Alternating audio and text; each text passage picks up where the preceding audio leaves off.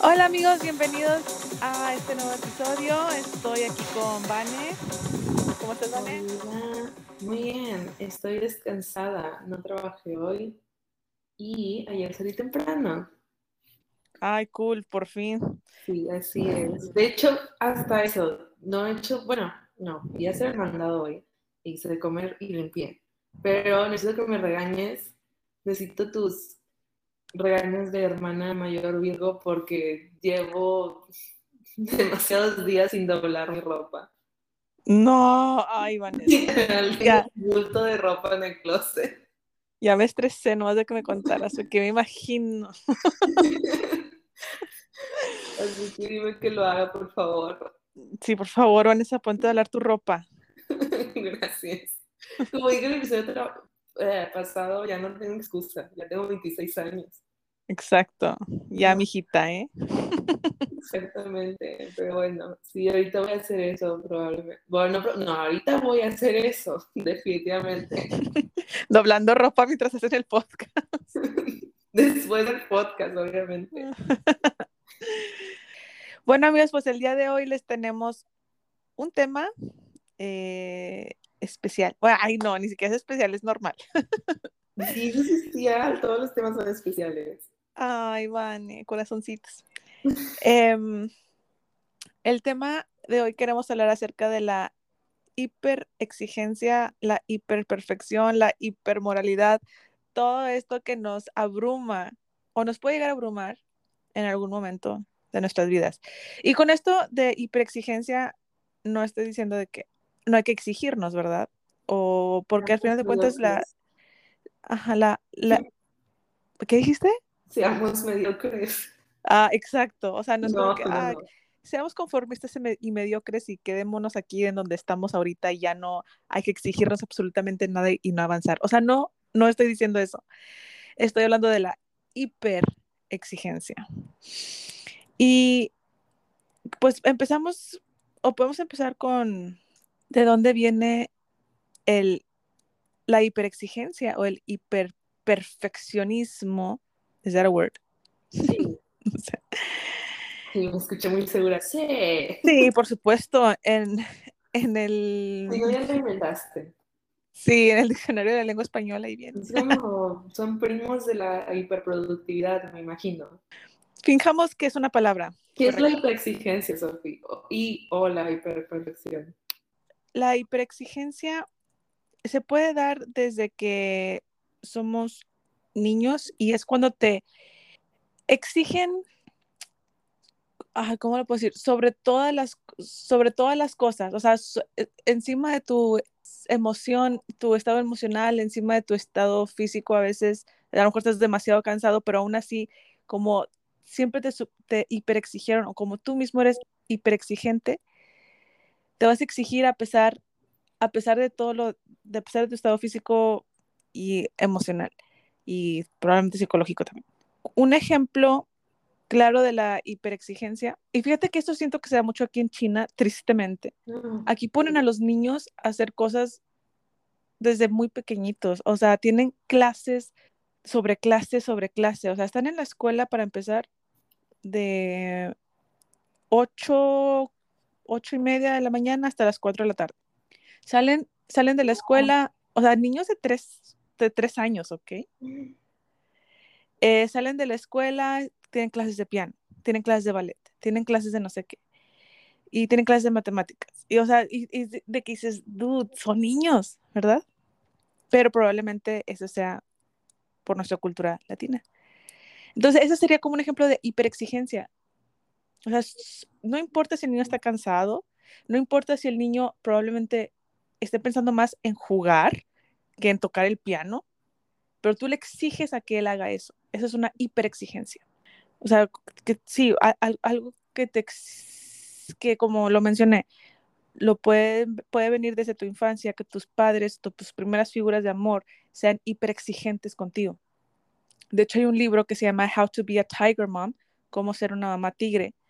Y esta autora trataba a sus, a sus hijas también con una hiperexigencia y la justificación que ella tenía era que ella como madre sabía lo que era mejor para sus hijas. Y en una de las historias que redacta en su libro, de sus vivencias, de, cómo crió a sus niñas, dice que a los tres años metió a su niña a estudiar clases de piano.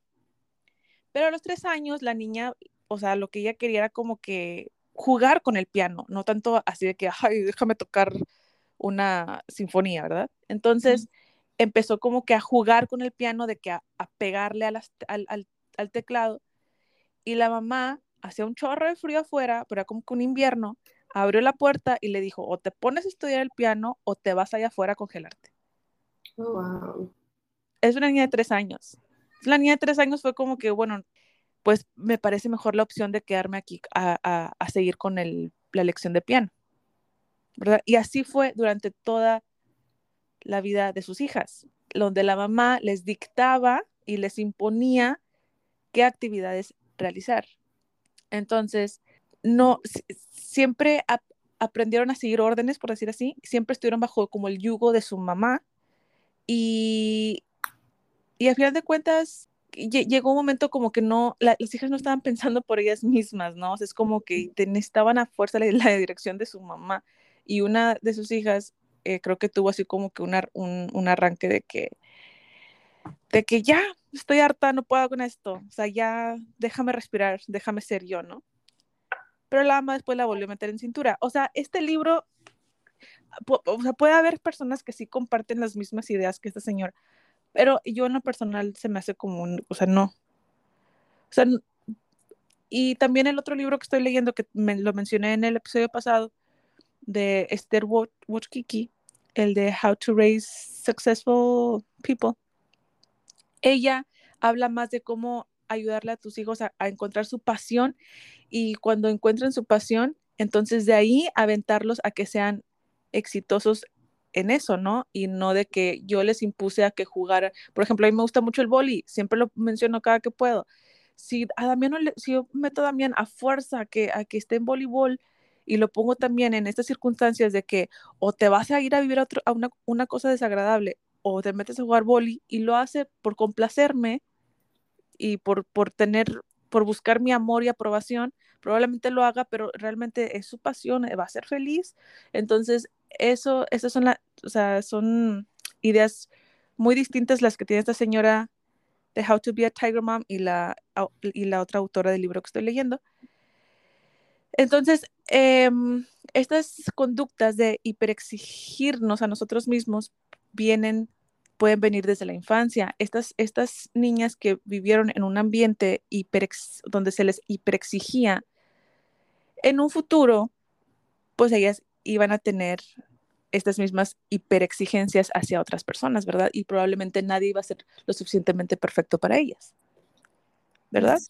Y por otro lado, qué bueno que hice el ejemplo de la How to be a Tiger Mom, porque ya he escuchado ese término antes de que Tiger Mom, Tiger Parenting, pero no tenía idea de qué significaba, la verdad.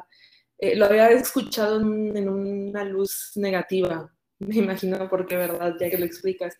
Y creo que muchos padres no se dan cuenta que el ser tan estrictos con sus hijos creen que están criando a gente altamente productiva y altamente, o sea, que va a ser muy exitosa en algún punto. Y no dudo que, que tengan ese potencial esos niños que en un futuro van a, ser, adultos, pero esos niños generalmente crecen siendo adultos demasiado ansiosos, como tú dices, o sea, todas las decisiones por ellos, y luego se, se vuelven adultos hipercomplacientes también que quieren complacer a todos a su alrededor, que les da ansiedad no ser, no tener todo perfecto, no hacer las cosas perfectamente correctas, cada vez que se equivocan lo ven como una falla inherentemente de, su valor como persona, que son muy people pleasers, que, y lo veo mucho porque tengo una amiga que ya me ha platicado de cómo sus padres pues han sido estrictos con ella y aprecia mucho eso, pero al mismo tiempo estudió algo que no quería y estoy, está haciendo algo relacionado a, a, lo que ella quería en realidad, pero no en realidad la rama que ella prefería, ¿verdad?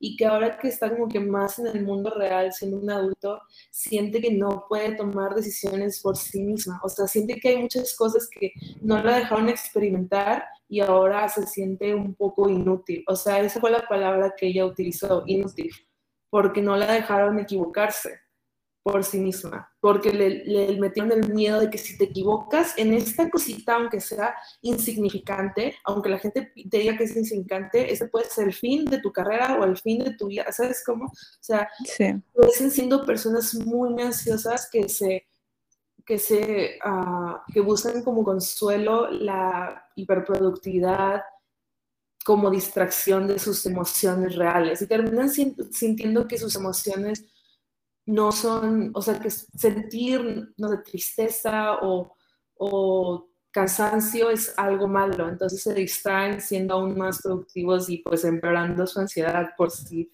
o sea, por consecuencia. Sí, y, y e, esto que dijiste de que no, no, le, permit, no, no, le permitían eh, fallar en algo, también es otra parte como también de, ¿cómo se dice? Parenting, como de crianza, uh -huh. eh, que se llama creo que Snowplow o Helicopter Parenting. Oh, este también lo he escuchado, eso es lo que es. Ajá, es de que es, estás, le quieres quitar todos los obstáculos que haya para tus hijos para que la tengan mucho más fácil. Que de hecho he hablado con hermanos menores y todos estamos un poco de acuerdo en, digo, mmm, creo que en comparación de ustedes tuve menos obstáculos en mi crianza, uh -huh. o sea, en, en, cómo crecí, la verdad, y especialmente tú siendo la mayor y me ganas por 10 años.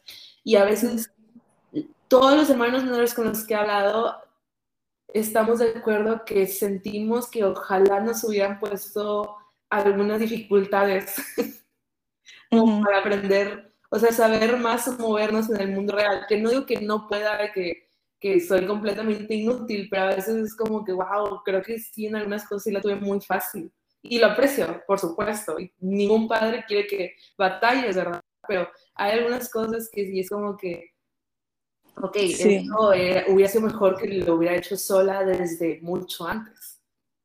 Sí, y de hecho, eh, es que mira, muchos de los obstáculos o muchos de los, y muchos de los desafíos, yo como ahorita que soy mamá, lo veo, ¿verdad? Como, o me trato de informarme más, porque pues estás creando a otro ser humano, ¿verdad? Que quieres que sea de beneficio para la, para la sociedad. Uh -huh. Entonces, eh, viendo todas estas metodologías de crianza, como el que acabo de mencionar, el, el, el, la creencia de, de papás helicópteros y de estos tipos de tipos de que les quieres quitar todo tipo de obstáculo, todo tipo de desafíos para que tu hijo tenga el camino libre y sea exitoso. Pero lo que yo he aprendido conforme a lo que he ido leyendo eh, y en mis propias vivencias es de que tienes que dejarles esos obstáculos, y tienes que dejarles esos desafíos, pero quitar el sufrimiento innecesario. Un ejemplo, o sea, porque ¿qué sería quitar el sufrimiento innecesario? Por ejemplo, mi mamá estuvo muy uh, mala del embarazo de Vanessa porque era una, un embarazo de alto riesgo. Entonces ella tenía que estar la mayor parte de, de, estos meses críticos en cama. Entonces era como que yo, como la mayor, ya tenía una responsabilidad al cuidar a mi hermano y hacer tareas de la casa, que probablemente no le correspondían a una niña de 10 años, ¿verdad? Pero tenía que hacerlos porque, pues, mi, mamá no podía por su condición médica, ¿no? Entonces, eh, aprendí a hacer muchas cosas de la casa, aprendí a cocinar, aprendí a, cambiar el pañal, a, hacer muchas cosas a los 10 años. Eso fue un sufrimiento innecesario, es decir, yo puedo enseñarle lo mismo a Damián, pero sin, sin tener esta condición de que yo esté enferma, ¿verdad? O sea, pero aún así, no tengo que estar yo enferma para que Damián pueda hacerlo, yo lo puedo enseñar. Entonces, eso es como quitar eh, quitar el sufrimiento innecesario, pero, sin embargo, darle el desafío de que él aprenda a cocinar, darle el desafío de que él aprenda a limpiar la casa, a que él se enseñe a hacer estas cosas. O sea, es un, un, ejemplo muy, muy light de, de que sería un sufrimiento innecesario. Ahora, hay, hay papás que aún incluso cuando sus hijos ya están así grandes, adultos, los acompañan a hacer cosas que pueden hacer por ellos mismos. Por ejemplo, ir a una entrevista de trabajo. Y así como que casi van de la manita y, y, lo llevan a, a, la entrevista. Dude, deja que tu hijo vaya solo. ¿Verdad? Deja que él tenga sus propios pensamientos en, en, en el camino hacia la entrevista y todo. O sea, porque no se han dado cuenta que hay muchas personas de más de 30 años que aún piensan que son niños. Sí. Y es por esto, e, es, es, es por esta que, ok, no voy a culpar a, a, los, a los papás, a nuestros padres ni nada, porque ellos hicieron todo lo que hacen, incluso esta señora que es la autora de, de Tiger Mom, hace las cosas o hizo las cosas, nuestros padres hicieron sus cosas desde un punto que realmente sí era de amor, eh, de, de, desde un punto de donde querían ayudar realmente a sus hijos, solo que pues los, los métodos que utilizaron, pues no todos van a ser 100% correctos, o no, no correctos, sino de la mejor manera, vaya. Exactamente. Y es un aprendizaje continuo, o sea, tampoco yo porque me ponga a leer 15 libros, que, o sea, quiera decir que yo voy a criar a Damián perfectamente, o sea, no, pero por lo menos quiero educarme un poquito más y ver qué opciones hay y al final de cuentas, también Damián va a tomar sus propias decisiones en la vida y va a tener su propia personalidad y va a desarrollar su propio carácter y va a desarrollar su temperamento y, y todas estas cosas que ya no que ya no van a depender 100% de mí, ¿verdad? Pero por lo menos quiero educarme un poquito más. Y a lo mejor nuestros padres no tuvieron esa opción porque también cómo los criaron a ellos, ¿verdad? Entonces, todo, esto es una cadenita. Y, si queremos ir recuperando la fe en la humanidad, pues también nosotros hay que educarnos como padres. Y aunque no seas papá y tú quieres recuperar, o sea, perdón, y si tú quieres restaurar algunas partes de tu vida que, que, con las que no te sientes a gusto, por eso hay terapeutas, por eso hay psicólogos, por eso hay psicoanalistas, lo que sea. Entonces, eh, todo, también do, al final todo depende de uno, romper el ciclo, romper cadenas del pasado, romper este tipo de, de, conductas y hábitos y cambiarlos, al final de cuentas. La, bueno, pero bueno, regresando al tema, porque me fui. eh, regresando al tema de, la hiperexigencia, hay una psicóloga argentina que es, es muy buena, la verdad me, gusta mucho cómo explica ella las cosas. Se, apida Momoliti y ella uh, explica que la hiperexigencia se da en tres pasos que la persona hiperexigente que es hoy es porque fue hiperexigida por sus padres, como lo acabo de mencionar. Y las, el segundo paso es de que ya está dentro de ti esa conducta, o sea, ya te criaron con una hiperexigencia, entonces ya tienes esa conducta dentro de ti. Y el tercer paso es que lo transmitimos hacia, hacia afuera con otras personas. Y ella menciona que todo lo que expresamos fuera es lo que llevamos dentro y lo que llevamos dentro reproduce todo lo que nosotros hemos vivido en nuestro pasado, todas nuestras experiencias y todo esto. Entonces viene, es una formación desde, desde siempre, desde que eres un niño, es una cadena. Todas tus experiencias, todas tus vivencias, los traes dentro y lo que traes dentro es lo que sale. Por eso es que eh, este tipo de, mmm, de conductas, de ser hiperexigentes y todo esto, se, se tienen que tratar o se deberían, yo recomendaría que se, que se trataran en, con terapias y todo esto. Sí, ¿Por qué? Sí. Porque, el, porque la, la, la, hiperexigencia puede llegar a ser muy torturadora y puede llegar a, por ejemplo, voy a dar otro ejemplo. Para mí, una hiperexigencia que yo tenía era el dar leche materna por la eternidad. ¿Por qué? Porque pues yo veía de que no, pues entre más le das leche materna a los niños es mejor, bla, bla, bla, fue vino, todos los beneficios, etcétera. Y luego ves en grupos de que, ay, pues es que todas estas personas dan leche materna hasta no sé cuándo, hasta los dos años o así. Y yo decía, pues igual yo también puedo, ¿verdad? Entonces llegó un punto donde ya no era como que una exigencia normal mía, ya era una hiperexigencia. Yo me estaba hiperexigiendo esto y yo ya me sentía demasiado cansada. La verdad, ya estaba afectando también mi estado emocional porque me ponía de mala. O sea, es cuenta que no dormía bien, Oh, ya, de- ya, por, porque también se levantaba mucho en la noche a pedirme leche y luego durante el día, pues esa demanda, entonces en cualquier momento que él quiera también. Es cansado dar leche. Muchas personas piensan como que, ay, pues nomás te sacas la bubilla, No, no pero, creo. pero no, o sea, realmente sí te drena tu energía el estar dando, dando pecho y todo. Es cansado, no es fácil. Eh, entonces, yo cuando me empecé a dar cuenta que me, me estaba poniendo bien grumpy, o sea, como estaba bien, o sea, no me pueden decir nada porque de volada me, Mecha corta. sí, o sea, sí, es- me estaba poniendo bien mecha corta y a mí no me gusta ser así. Entonces yo decía, o sea, es, me estoy poniendo demasiado sensible y demasiado así porque no estoy descansando bien, porque estoy muy cansada. Bueno, entonces yo, entonces yo empecé a, cuestionarme de que, ¿qué prefiero? ¿Que Damián deje de tomar leche materna o que tenga una mamá cansada, irritable y pues no, que no estaba disfrutando realmente el proceso? O sea, ya no lo estaba disfrutando, ya era una tortura, la verdad. Para mí, esta es mi experiencia personal, porque muchos van a decir, ay, pues yo sí le di pecho a mi niño hasta los cuatro No. años. Ok, tú sí, tú sí pudiste, Te pero yo un paréntesis. Odio ese tipo de gente, de verdad. Sí. O de sea, que estás no, contando que un struggle, algo en lo que batallaste y ellos de volar tienen que meter su cucharota, como a ellos les sale perfectamente bien. O sea, muestra Sí. una falta de empatía, un egocentrismo Sí. gigantesco. Es como que, ahorita hablamos de tus logros, espérate. sí, sí, a- ahorita me, me terminas de hacer sentir mal. Peor de lo que yo me siento. no, no, no, no. Sí, sí, sí, sí.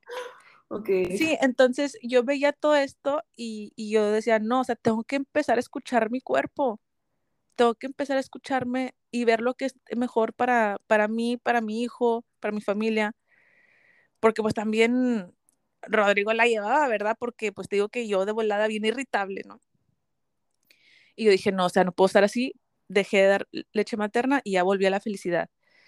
Entonces, por eso digo que las hiperexigencias pueden llegar a ser torturadoras. Sí, Y, y, y, y te das cuenta que es una hiperexigencia porque yo lo hacía a pesar de que yo estaba cansada.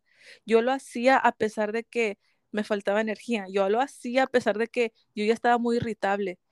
Yo lo hacía porque yo tenía esta hiperexigencia en mi mente donde tengo que hacerlo porque mi, me hiperexigía ser la, la mejor mamá que da leche materna hasta los 15 cuantos años. O sea, Ok, y eso no. que iba a preguntarte, ¿por dónde viene esta hiperexigencia o esta necesidad de hacerlo, a- de, bueno, en ese momento de hacerlo a pesar de tu cansancio? ¿Tenías como que vergüenza de aceptar que no podías hacerlo o lo veías como que eso significaba que no eras una mamá buena o algo así? Lo veía como, ajá, como que no significaba que, que perdón, que, que significaba que no era una mamá capaz, Mm, o sea, lo, lo suficientemente capaz de dar leche materna, o sea, es, es- eh, al final de cuentas es una estupidez, pero en, en mi mente es como que entre más leche materna doy, ma- mejor mamá soy. Y esa incapacidad, ¿cómo te hacía sentir? O sea, ¿qué sentimientos traía en ti? Así de que si soy incapaz de hacer esto, esto El fracaso, fracaso, como, sí, o sea, como no pude, como otras sí pueden y yo no pude. como que qué oso o algo La así. comparación, la comparación de, de por qué otras sí, sí- sí pueden y yo no. Pero después, o sea, empecé, empecé a entender de que no estamos en las mismas circunstancias, el cuerpo de todas las mujeres no es el mismo, eh, nuestro cuerpo funciona de diferente manera en cada persona. Hay personas que les duele su periodo, hay otras personas que no sienten nada en su periodo. O sea, eh, eh, el cuerpo de las mujeres es tan distinto y, ¿Qué y la-? Paréntesis, perdóname, Sí. desde que empecé a tomar, desde que empecé a tomar, desde que, desde que dejé de tomar, ajá, porque creo que no mencioné esto, dejé de tomar, tomé la decisión de dejar de tomar, llevo un mes sin probar una gota de alcohol y he salido y ni siquiera me han dado ganas de tomar. Y mis amigos han sido como que, ah, ok, chido, está bien. Nadie me ha presionado. Lo cual significa que tengo buenos amigos. Gracias, amigos, que están escuchando esto.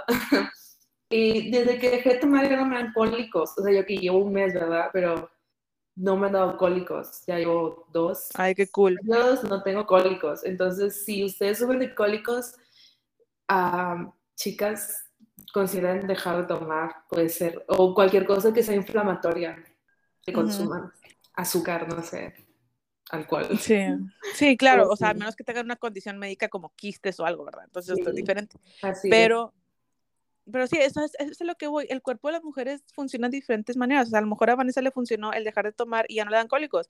A lo mejor otra lo hace y no. O sea, nuestro cuerpo es, muy diferente. Entonces, no es una competencia aparte. Exacto, y no es una competencia. Y hasta que logré entender eso fue que me relajé. O sea, yo, yo dije, a ver, espera, a ver, espera, Sofía. Yo sé lo que es mejor para mi familia, yo sé que lo que es mejor para mi hijo. Aparte, también ya tenía más de un año, ya puede tomar leche de vaca, ¿ok? Entonces, ya es mejor para ti también. Sí, y es como que yo, ajá, yo quiero que él tenga una mamá que está contenta, una mamá que no está cansada todo el tiempo, ¿verdad? Una mamá que no es que no se enoja cada rato. Entonces yo así como que yo quiero eh, sentirme otra vez feliz, ¿verdad? Entonces pues dije, no, o sea, tengo que dejar esto porque me está cansando demasiado y ya. Y ya se cuenta que ya todas estas ideas que tenía de, de competitividad con otras mujeres se desvanecieron. Y yo así como que, ay no, bye. Por eso cuando una persona me pregunta de que, ay, ¿tú hasta cuándo diste pecho? O sea, hasta que ya era incómodo. ¿Verdad? Y si alguien me dice que, ay, es que yo ya no puedo, escucha tu cuerpo. Que, o sea, no, que, que no importa lo que te diga la vecina, tu tía, tu amiga, fulanita sutana, porque todas vamos a tener experiencias diferentes. Tú escucha tu cuerpo, haz lo que es mejor para tu familia, solamente tú lo sabes. Y lo porque si no, mejor para ti principal. Sí. Y eso se me hace algo muy extraño. Yo, pues obviamente no soy mamá, ¿verdad? Eh, pero ahorita que mencionaste eso, cuando te preguntan de que, ay, ¿tú cuándo dejaste de dar pecho? Bla, bla. Que yo que muchas veces esas preguntas son cuestionadas de manera inocente, ¿verdad? Solamente como para compartir experiencias entre mamás, porque pues tienen eso en común siento que hay cierta competitividad entre mamás sobre ese tipo de como que milestones, ¿sabes cómo? Sí. Eh, y cuando empezó a hablar, cuando empezó a caminar, y cuando...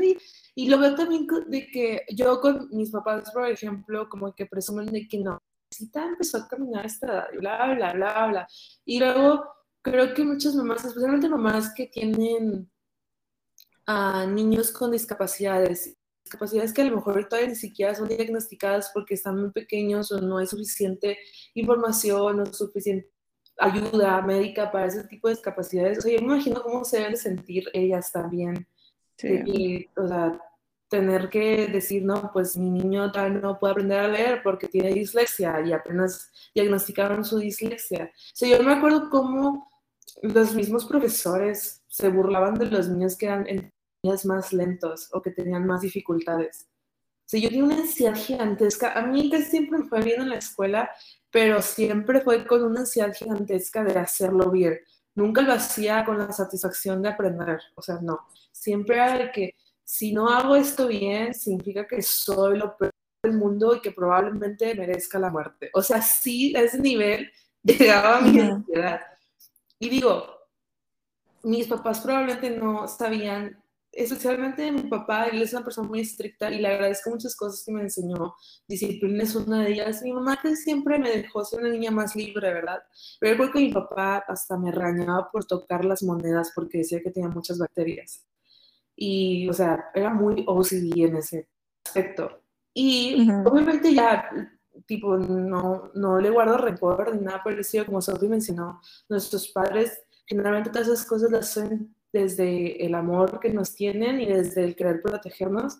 Y también entendí en un punto, llegando ya a la adolescencia, a mis últimas etapas de adolescencia, un, recuerdo muy bien que llegué a la realización de que, wow, mis papás son seres humanos y se equivocan. hay un punto cuando estás pequeño que tú ves a tus papás como todos poderosos y como que tienen las respuestas de todo Y luego te das cuenta de que son seres humanos y que ellos también sufrieron y que ellos también tenían sueños y que esos sueños a lo mejor los tuvieron que, que dejar en pausa por nosotros. Entonces les tengo mucha compasión en ese sentido y obviamente no les guardo rencor. Pero mucho de mi, o sea, y perfeccionismo venía de que mi papá me exigía mucho, ¿verdad?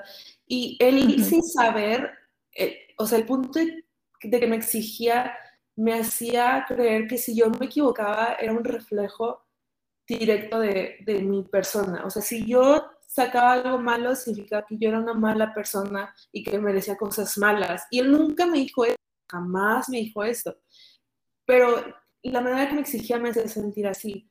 Y creo que esa manera de exigir viene de como una falta de entender lo complejo que somos como seres humanos, de que a lo mejor te puedes equivocar en esto y a lo mejor puedes cometer un error tonto, pero adivina que eso no significa que eres una persona tonta, porque eres una persona multifacética, que eres una persona que puede hacer cosas buenas, que puede hacer cosas malas, que puedes tener tendencias buenas y tendencias malas, puedes tener tendencias medias y una escala de grises. Y, o sea, este, esas tendencias están en constante tensión con nosotros mismos y no, o sea, definirte en bueno o malo nunca te va a ayudar, solo te va a hacer sentir que tienes que encajar perfectamente en una de esas definiciones o si no, eres lo contrario a eso totalmente. Y eso ya lo entendí con terapia, con medicamentos y todo eso. Y luego he tenido pláticas muy productivas con mi papá, ya entiende todo eso. Este, y ha cambiado él también, la verdad, honestamente, consigo mismo también. Y, pero hasta que no entiendes de que no eres un robotcito que si te equivocas wow, eres, eres lo peor del mundo. Y es que sí se siente así muchas veces, no sé cómo explicarlo, como tú dijiste, que sentías que eres una mala mamá, cuando en realidad sí. era una pequeña parte de lo que significa ser mamá. Sí, y aquí creo que tiene mucho impacto el diálogo interno sí. que tenemos. Y te da compasión, sí, que ese diálogo sea compasivo. Sí. En, esta, esta psicóloga argentina que mencioné hace rato, eh, Mamoliti, ella también eh, dio como un tipo ejercicio, voy a decir, como un ejercicio, que creo que es de otro psicólogo que se pida Levi. Y el ejercicio que ella dio fue de que sobre esto del diálogo interno, que nos preguntemos, o sea, realmente, o sea, te sientes y te preguntas a ti mismo, yo me exijo ser y que respondas esta pregunta. Yo me exijo ser la esposa perfecta. Yo me exijo ser la alumna perfecta. Yo me exijo ser eh, trabajadora perfecta. Y luego dice, oh, respondan otra pregunta. Y en cambio, me siento, me siento inútil, me siento poco capaz, me siento tonta, me siento mm, floja. Entonces, este diálogo interno es el wow. que... Sí. Lo voy a hacer. Hay que hacerlo. Sí, hay que hacerlo. Y luego, el otro, el, la segunda parte. ¿Cuál es la meta que, tu, que te pide tu parte hiperexigidor? Porque lo, voy a explicar un poquito rápidamente. Dentro de nosotros tenemos, hagan, o sea, imagínense que tenemos dos, dos personitas adentro, adentro de nosotros. Una parte hiperexigidora y la parte exigida. Entonces, y, y esta psicóloga hizo una comparación que se me hizo bien interesante. Imagínense que su mano derecha está constantemente lastimando a su mano izquierda. ¿Y cómo le explicas tú a tu mano derecha de que, oye, no lastimes a tu mano izquierda porque también la necesitamos? ¿Verdad? Okay. Entonces dice el, esta segunda parte del ejercicio, ¿cuál es la meta que te pide tu parte hiperexigidor? Tu parte hiperexigidora te va a pedir, tienes que terminar la carrera en tres años tienes que sacar puros 10. Tienes que tener la casa impecable siempre. Tienes que tener el cuerpo perfecto. Esta es la meta que te está pidiendo tu parte hiperexigidora. Tienes que ser una mamá perfecta. ¿Y cómo te, pero cómo te lo pide? ¿Cómo te pide la meta esta parte hiperexigidora? ¿Cómo te habla?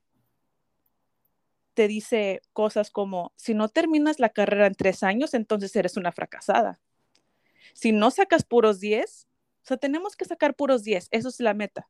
Y si no sacas puros 10, entonces eres una estúpida. Tienes que ser la mamá perfecta, pero si no tienes la casa limpia, si no tienes em, X cosa en orden, entonces eres una mamá imperfecta y eres una mamá que no, o sea, una mamá también inútil.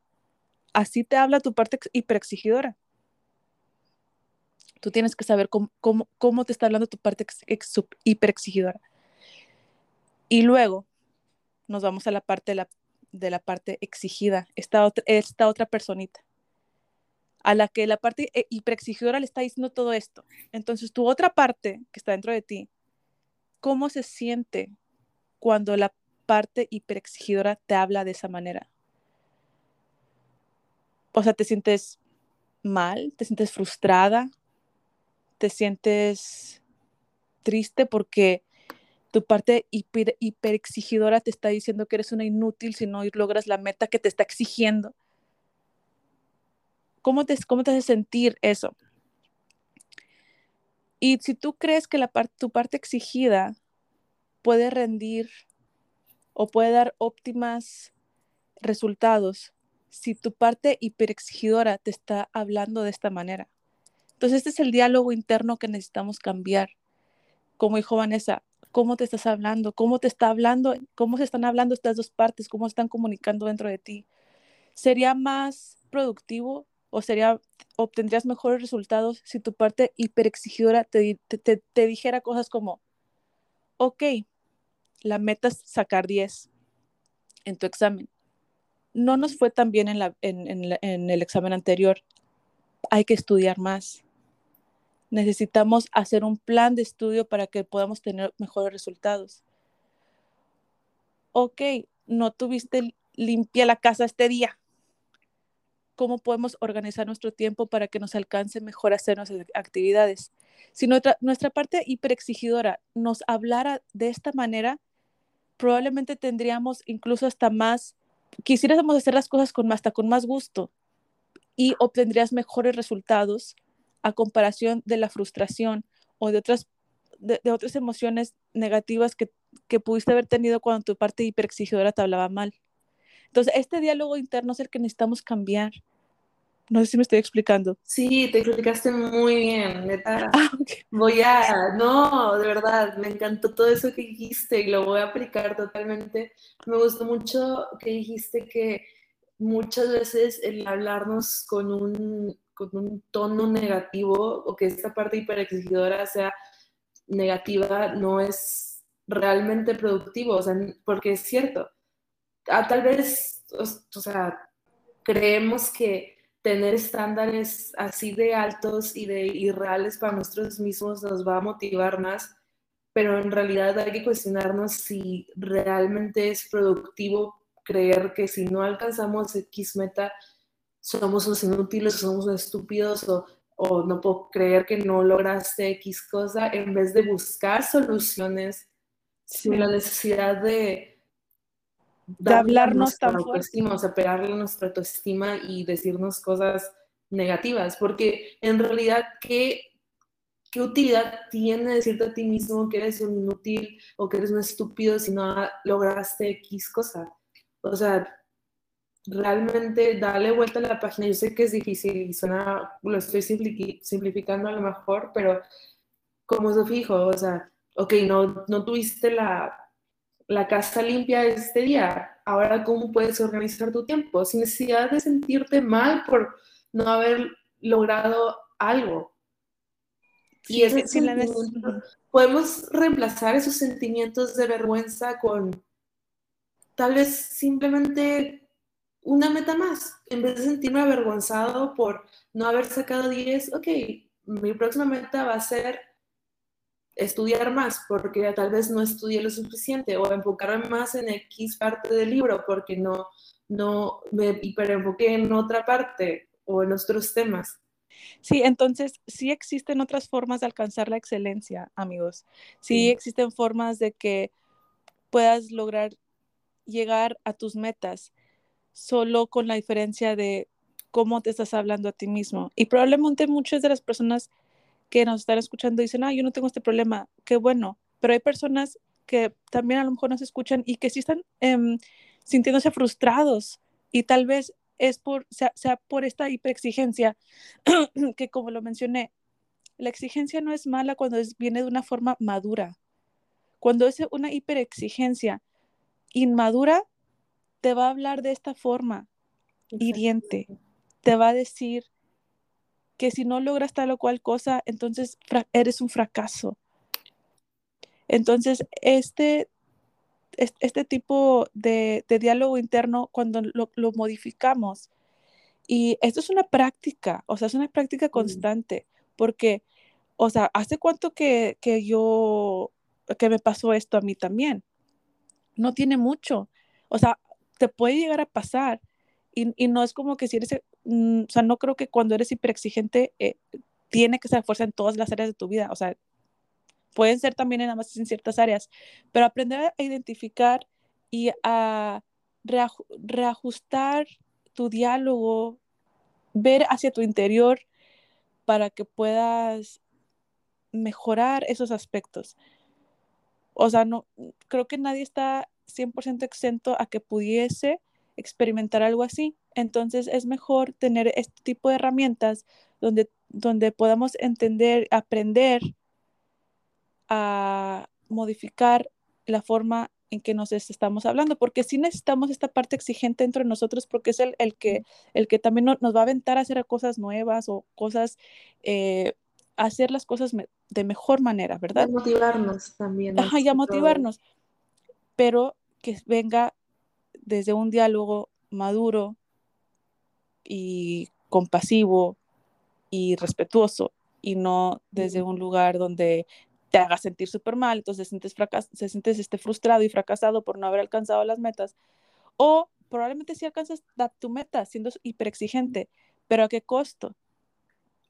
Exacto. Y luego hay mucha gente que, que cuando alcanza esa meta y tal vez lo hicieron, como tú dices, me gusta mucho cómo lo pusiste, eh, de ese diálogo inmaduro versus maduro. Me gusta mucho especialmente por mi psicóloga, cuando yo tenía algún comportamiento no saludable, me decía, ok, ¿quién está actuando ahí? ¿La niña herida, berrinchuda, inmadura o la Vanessa adulta, madura, que sabe que es mejor para ella. Entonces, creo que es, una manera similar de verlo, quién está actuando y tu diálogo maduro y respetuoso, sin compasión, que te quiera hacer sentir avergonzado a fuerzas, o tu diálogo maduro, respetuoso, con compasión, ¿verdad? Pero, como tú dices, puedes llegar a alcanzar la meta y aún así con ese diálogo interno maduro, porque yo especialmente ahorita le estoy viendo con la mayoría de mis amigos que se graduaron de medicina. Sofi, o sea, yo de cuántas veces no he hablado sobre ellos y me siento muy orgullosa de ellos y la verdad son excelentes doctores, todos, todos los que se graduaron de, de mi generación de medicina. La manera en la que ellos hablan de, de ellos mismos es algo deprimente, la verdad. Si me están escuchando, perdón, pero es deprimente me dicen que sienten que no lograron nada, que se sienten como inútiles. En o sea, especialmente trabajan en México, el salario de doctor es, es, una, es una, burla para muchos de, ellos, la verdad, a menos que sea especialista. Ellos ahorita, muchos de ellos están haciendo su, su examen de residencia ahorita. Saludos, están en Guanajuato, los quiero mucho y estoy muy orgullosa de ustedes. Ah, pero cada vez que hablo con ellos es, o sea, les doy todos los ánimos del mundo porque se sienten o sea, dicen de que, ok, lo logré, pero ni siquiera me sentí feliz con lo que hice. Y es eso, es, es, de que lo lograron, pero lo lograron, o sea, con, con esa vocecita que les decía constantemente, y no solo vocecita interna, los doctores de su internado también muchas veces les dijeron cosas que bajaron su autoestima, maestros, yo ya he platicado, creo, como una maestra me hizo llorar en el salón porque me dijo que era un arrogante, que nunca iba a lograr nada. Pero eso era constante, o sea, en este ambiente todo ese bullying era muy, muy constante. Este, muchas veces vi a compañeras, compañeros que los hicieron llorar, que los humillaron, etcétera, etcétera, en el hospital aún más. Entonces, es una vocecita interna de que no vas a, a poder comprar una casa, con este salario no te va a alcanzar para nada, qué vergüenza, la que pone uñas gana más, bla, bla, bla. Ni siquiera, muchos de ellos me dicen que ni siquiera disfrutaron cuando terminaron el servicio social, porque era como que, ok, me sigo sintiendo como inútil. Y hablo con muchas personas de mi edad o un poquito menores que cuando se gradúan ni siquiera sienten que pueden disfrutar ese logro porque no se dejan a sí mismos ver que eso es un logro gigantesco, porque se están comparando con la persona que se fue a Monterrey a trabajar, la persona que sí pasó el, el, examen de residencia a la primera, la persona que hizo su internado en Dallas, la persona que, que se fue a Estados Unidos y ahora gana en dólares, ¿sabes cómo? Entonces, es muy importante. Yo estaba teniendo una plática hace años, esto fue como en 2018, cuando estaba muy, muy deprimida. Estaba teniendo una plática con un amigo que es psicólogo y le dije que yo no, o sea, ahora lo veo como algo muy, o sea, de qué estabas hablando, Vanessa, ¿verdad? Pero pues tengo compasión por esa Vanessa que estaba deprimida, pero le dije que yo no, yo no veía útil la felicidad porque era como que, o sea, es como que conformarme con algo y nunca quiero conformarme. Y luego él me dijo que, ok, está bien, respeto eso, pero entonces, ¿cuándo te vas a dejar ser feliz? ¿Nunca? Porque significa que te estás conformando. Entonces, es bueno pararte, tomarte un segundo y apreciar todo lo que has logrado, aunque otras personas te quieran hacer sentir como que no es nada. Aunque tú mismo te quieras hacer sentir como que no es nada porque a lo mejor no has logrado la meta mayor. Y muchas veces cuando no nos permitimos celebrar estos logros, por más pequeños que sean, al momento que logremos la meta mayor, sí se va a sentir así como que, wow, hice todo esto para esto, porque no te estás permitiendo ser feliz, porque a lo mejor tu mayor obstáculo eres tú y tu mentalidad, como en ese momento, en 2018, que van a de que, no, porque significa que voy a conformar, y yo no soy conformista. O sea, no se trata de conformarte, no conformarte. Otra vez, no veamos las cosas tan en blanco y negro. Se trata de simplemente dejarte ser feliz, literal, relájate, respira o sea, disfruta el momento. Disfruta, ajá, exactamente. No tiene, o sea, en ese momento no tenía caso para mí y feliz hasta que logre esa cosa. Si no, no merezco felicidad. O sea, tienes 21 años, Vanessa. O sea, realmente déjate respirar. Y o sea, ya ni siquiera lo veo como que, wow, qué estúpida en ese momento. No, lo veo como que, o sea, con mucha compasión de que realmente me gustaría dar un abrazo y decirme de que, oye, está bien, si paras un ratito, está bien si, si no terminas la carrera en el 2019, de hecho, Newsflash, no la vas a terminar como hasta el 2023. ¿Cómo te sientes con eso? Qué oso, ¿verdad? Pues adivina que nunca había sido más feliz, Vane. Realmente, no he logrado, bueno, sí he logrado varias cosas que me he propuesto, pero las mayores metas que me he propuesto no las he logrado en el tiempo en que me las había propuesto. Y adivina qué, o sea, Vane del pasado, no se acabó el mundo y como dije, nunca había sido más feliz de verdad. Sí, y es muy importante, qué bueno que, lo dices y qué bueno que, que puedas expresarlo de esta manera porque creo que hay tantas personas, sobre todo jóvenes, que se sienten tan abrumados con su vida que llegan a, o sea, creo que por eso tenemos índices muy altos de personas que se quitan la vida. Sí. Pero amigos, la vida hay que disfrutarla, como dijo Vanessa, un día a la vez. Hay que trabajar en nosotros mismos. es un trabajo constante, constante, constante. La vida no es fácil, eso lo sabemos, pero podemos tratar de hacerlo más llevadero. Y qué bueno, Vanessa, que, que, o sea, bueno, ok, estaba escuchando a Vanessa ahorita que, que, que, tiene otra, otra perspectiva hacia la vida, pero también el, la historia que tiene Vanessa de terapia ha sido, o sea, ha sido larga o sea, a lo mejor no larga de que 10 años, ¿verdad? Pero ha sido un trabajo, con, un, trabajo, o sea, fue, fue, un trabajo realmente, o sea, fue un trabajo en proceso y, y aún así, puede, o sea, podemos tener eh, pensamientos, em, no quiero decir negativos, pero o sea, podemos tener pensamientos o conductas que podemos mejorar, pero por lo menos tenemos la herramienta, las herramientas y sabemos cómo poder salir de, de, algún episodio, ¿verdad? Pero por eso es que, es que siempre, es que van a decir que parezco disco rayado, pero es que en serio, si, si se quieren eh, ayudar, pueden buscar ayuda profesional, si no tienen los medios, pueden ver en internet, pueden leer. Muchas de las cosas que yo he ido aprendiendo, sí, muchas cosas que yo he ido aprendiendo ha sido por, la por medio de la lectura, de verdad. Hay libros muy buenos, eh, hay documentos muy buenos que, que podemos leer y, este, estar en, en educación constante, o sea, es constante esto. Eh, así es que, Vane, me da mucho gusto que ahorita ya tengas otra perspectiva hacia la vida. Espero de verdad que muchos jóvenes también puedan tener la oportunidad de, de, cambiar la perspectiva de sus vidas para que puedan vivir mejor. Sí, y honestamente, uh, para muchas personas a lo mejor va a ser de que, oh, wow, perdiste mucho tiempo por estar deprimida y para nada, o sea, el verlo como tiempo perdido no es para nada útil para mí, porque entonces vendrían sentimientos de culpa y de vergüenza por haber pasado, entre comillas, tanto tiempo deprimida.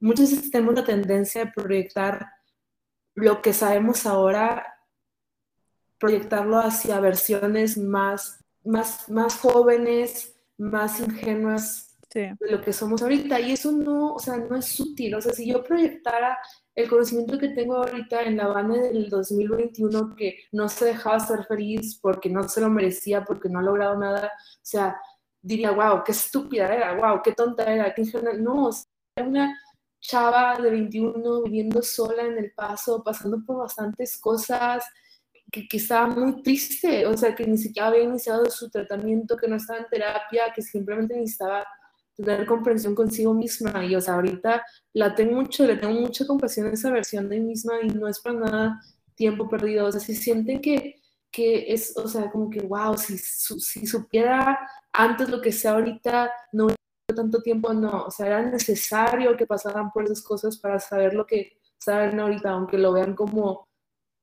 como algo innecesario, de verdad, o sea, yo le agradezco toda esa Vane y que haya tenido esas creencias, la verdad, al mismo tiempo ni siquiera mi, mi, mi, lóbulo frontal, o sea, mi cerebro ni siquiera había terminado de desarrollarse.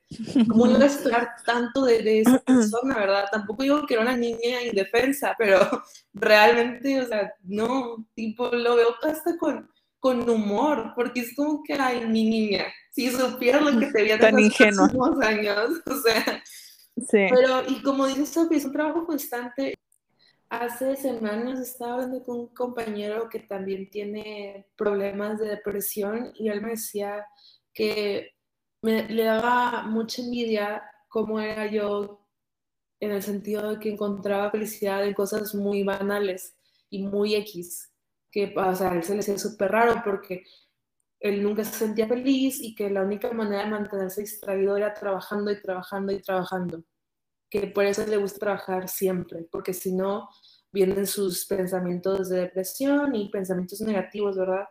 Y como dice Sophie, y eso se lo expliqué también, que esto es un trabajo constante, o sea, que yo no nací sintiéndome feliz porque veo a los patitos en el lago o algo así, ¿verdad? Como ya mencioné, cuando tenía 21 años ni siquiera me permitía ser feliz por cosas que eran grandes, o sea, por logros grandes, porque hay que no, no me merezco ser feliz porque esto no es nada, yo puedo lograr más. Y, y ahora, o sea, el highlight de mi día es, si tengo tiempo en el trabajo, ir al, al lago que, que, está cerca del trabajo, alimentar patitos y me encanta y me hace muy feliz y que para algunas personas cosas que a mí me hacen feliz son cosas tontas. Me llegó una, una orden de Sara el día de hoy y, nada más son dos pantalones y dos faldas, pero realmente fue otra vez el highlight de mi día. Hice una ensalada de salmón, que es de mis comidas favoritas, y me hizo muy feliz eso. Y, o sea, es de permitirte que esas cosas pequeñas te hagan feliz, y aunque suene muy cliché, o sea, eso es lo bonito de la vida, porque de otra manera, o sea, o sea, ¿por qué estás viviendo realmente? Sí, o sea, cuando no, no estás feliz los patos, no estás viviendo de manera correcta, ¿verdad? Pero no estás dejándote disfrutar qué estás haciendo para ti. Sí, hay muchas cosas, o sea, salgan y sientan el viento en su cara. O sea, el viento de verdad, no nada más el, el airecito del aire acondicionado. O sea, abran la ventana y sientan el viento en su cara. O sea, no tienen idea cómo, o sea, el, el, el impacto que tiene en nuestro cerebro, que lo primero que hagamos durante el día es salir a tomar el sol. Sí, hay, hay cosas que damos por hecho y no, no, no los no nos damos el valor realmente de las cosas que son. Hay muchas personas en, en otros países que quisieran poder salir de donde están. Y nosotros tenemos la oportunidad de poder salir probablemente a la calle, por lo menos, a lo mejor, pero hay personas que están en cautiverio, que no pueden salir. Y Sofi lo vivió recientemente con la cuarentena 2.0. Oh, yo sé, o sea, que yo decía, no manches, o sea, lo que haría por salir a, o sea, a la calle. O sea, ni siquiera de que ir a un lugar fancy, o sea, no, salir aquí a la banqueta, caminar por toda la banqueta. Eso me hubiera hecho muy feliz en ese momento. Y son cosas que, que a lo mejor ahorita dices, ay, no, que voy a caminar toda la banqueta. O sea, pero en esos momentos es de que quisiera poder salir a la banqueta, por favor. O sea, entonces hay, o sea, agradezcan, hay muchos regalos que tenemos naturalmente que no los hemos Em, descubierto, pero descubran los amigos y, van a ver que, que, que, es muy chido esa, esa, experiencia, esas vivencias. Pero bueno, amigos, pues para hacer el wrap up, porque ya llevamos yo creo casi una hora, em, fíjate que me dio mucho gusto este tema. A mí también, se me hizo muy eh, bueno. Sí, y yo quisiera terminar diciendo que trabajemos constantemente en nuestro diálogo interno, amigos. Si ustedes sienten que que el diálogo que están teniendo hacia ustedes mismos eh, no es una manera mm, amorosa. Traten de, tratemos de modificarlo y de hacerlo comprensivo y compasivo hacia nosotros mismos y que tengamos este nivel de exigencia de una manera madura y que no nos perjudique en lugar de ayudarnos. Entonces, es, es un trabajo constante. Trabajemos también mucho, amigos, en, educarnos constante. Y si necesitamos ayuda profesional, pues hay que buscarla. Pero sí creo que hay que, que debemos trabajar en nuestros diálogos internos. El mundo no se va a acabar, este, solo por, por algún obstáculo que, que donde hayamos tropezado. Eh, la vida sigue, hay que echarle muchas ganas y yo creo que ese sería mi wrap up. Perfecto. Solo para agregar a lo que dijo Sofía, estoy de acuerdo con todos los puntos. Hay que tenernos mucha autocompasión. Permítanse equivocarse, celebren sus aprendizajes y sus victorias. Tienen, o sea, tienen permiso de hacer eso. No, no se, sean consumidos por sentimientos de vergüenza, por equivocarse o algo así realmente si alguien nos hace sentir como que es, se deberían sentir avergonzados por su, por su camino, por su historia, o sea, están totalmente equivocados, realmente no son malas personas y, y, simplemente son personas y tienen permitido equivocarse y aprender de eso. Entonces, pueden lograrlo. Crean ustedes. Échenle muchas ganas, amigos. Y pues no me queda más que decir que nos escuchamos en la próximo, en el próximo episodio. Así es que peace out. Bye. Bye.